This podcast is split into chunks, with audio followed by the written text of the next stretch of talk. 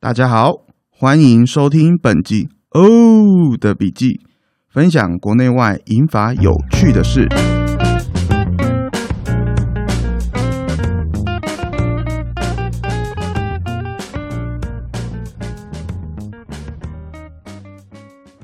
大家好，我是欧德。今天呢是二零二一的第一集。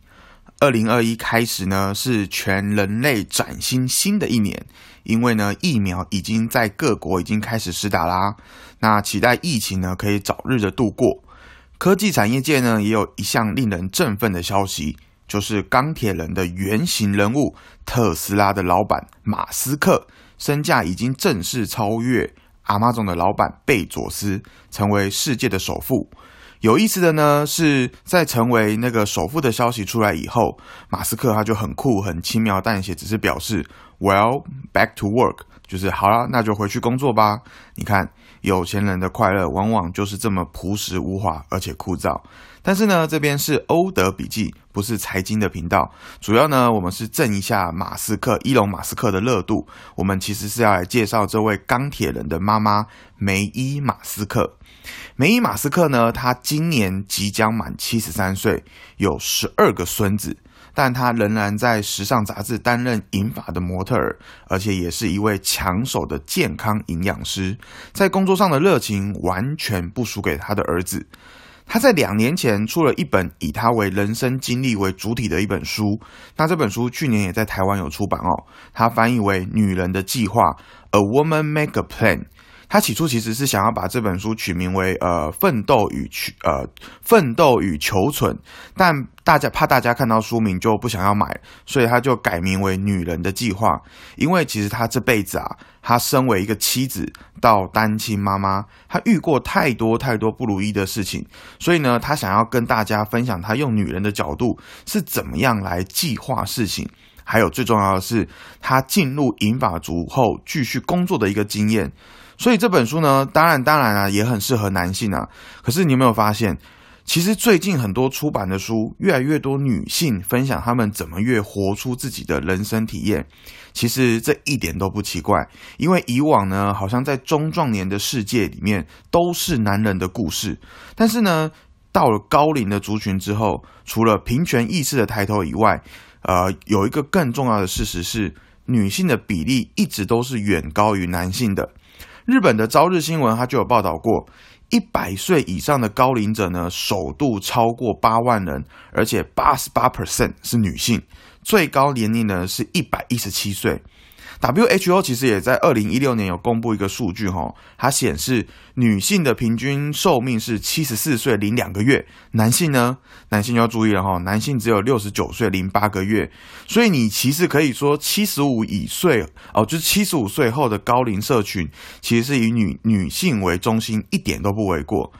那梅伊马斯克在这本书的第一章，它是以什么为第一章？它就是以美丽这个主题当做是第一章。他有写到说，从五十九岁开始，他就放任自己的啊头发，他就放任自己的头发是银色的，让他成为一个真正的银发族。但他从来不因为年龄的增长而放慢脚步，他反而是继续学习、享受玩乐，还经营社群媒体，工作量反而比以前还要来得更多。他吃得好。常常微笑，那他自己看到自己脸上大腿跟手臂的皱纹，他反而觉得这些皱纹很好玩诶，因为他知道自己活得很健康，也是因为这种快乐和自信，让他变得越来越有魅力。这也是呢，让他可以在美国航空的广告里面，他很屌，这个在他书里面都有写到，他在美国航空的海选三百人以上的海选。他从一堆年轻人脱颖而出，但是哦，这跟他是 Elon Musk，就是那个钢铁人特斯拉的那个老板 Elon Musk 的妈妈没有关系哦，他不是靠后台进去的，他是靠着自信而打赢这群年轻人。那欧德呢，特别喜欢他里面一段，他有讲到他学习新的社群媒体，成为网红的故事。他自己呃，他在书里面一直讲到说。他自己本身除了是模特以外，他更是一位营养的咨询师。他呢，就是利用 Twitter，就是美国跟日本其实都很喜欢用 Twitter。他用 Twitter，当然还有那个他们的前总统哈，利用 Twitter 来分享他的营养事业。那他只是利用 IG 跟脸书来经营他的模特儿事业，超级酷的。如果你们可以去搜寻他的 IG 一那个 May Mask，你就会看到它上面都是非常时尚的一个一个照片。那 May Mask 呢，在这本书的最后，他其实就是跟大家讲说，诶，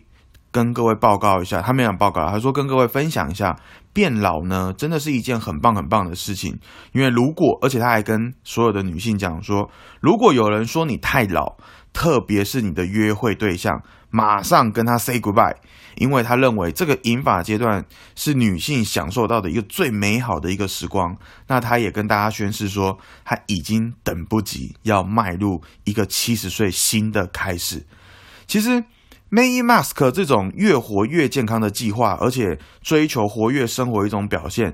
就是现在欧德的一个偶像。欧德一直认为说，台湾就是现在目前好像还没有看到一个呃像 May Mask 这样的一个比较高龄的一个网红，他可以一直做自己有兴趣的事情，而且可以做一辈子，而且又还可以累积财富。我觉得这就是人生里面最快乐的一件事情。其实现在很多人啊。啊，在三十几岁、四十几岁，甚至五十几岁，很多人都在超前部署退休后的生活。但是呢，呃，欧德认为我们这一辈，尤其是七年级、八年级生，到老了以后，已经没有所谓退休这个阶段，因为到时候的工作形态会变得很不一样。你可能已经不会再有退休、退休前跟退休后的这样的生活，倒是。我我们可以帮助我们的父母超前部署，准备退休或已经退休后的生活。诶，那你会不会觉得很奇怪啊？父母退休啊，跟我有什么关系？诶，如果你现在上 Google 搜寻“退休后”这三个字，你就会发现有一大堆人还在搜寻“退休后不知道要做什么”这个关键字。那你知不知道，因为不知道他要做什么？而导致乱投资，或者是被呃被诈骗，导致退休金全部都不见的比例吗？又或者是说，你知不知道，因为退休后社交活动大幅的下降，而导致脑部失智的案例吗？其实呢，欧德这边都不是要恐吓大家，这都是有一个实际的案例的。根据呃法国的一个调查，晚退休一年，你就可以少降一趴的这个失智的比例。只是呢，欧德认为我们这一辈七八年级的父母哈，通常应该啦哈，通常在物质生活上面都不太需要我们去烦恼。但是因为现在呢，我们的父母六十到六十五岁这一个世代的父母会老的很久很久很久，因为生物科技的进步，他们会 maybe 活到一百岁以上。所以呢，现在的新型孝顺反而是可以与他们一起超前部署老后的生活。如果你认为他们退休只能当个消费者吗？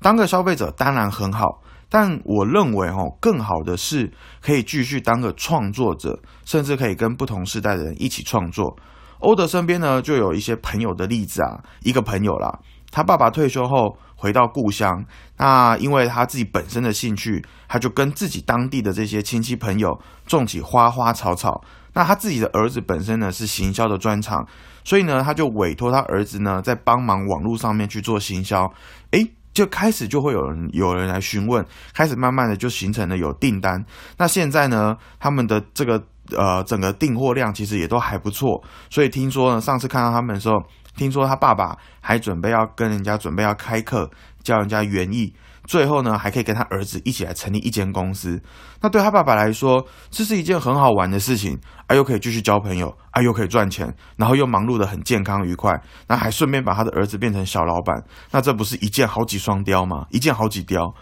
那所以你看，如果我们有一个，或者是你这边也有一个正准备退休或已经要退休的老爸老妈。欧德建议呢，我们不妨跟他们一起超前部署，找出他们有兴趣要继续做的事情，说不定还可以结合你现在的专长，意外的长出一些非常有趣的引法商机哦。我是欧德，如果你喜欢这集的内容，欢迎给我们个五星好评。如果你有喜欢什么样特别的内容的话，也欢迎留言给我们。我们下集见，拜拜。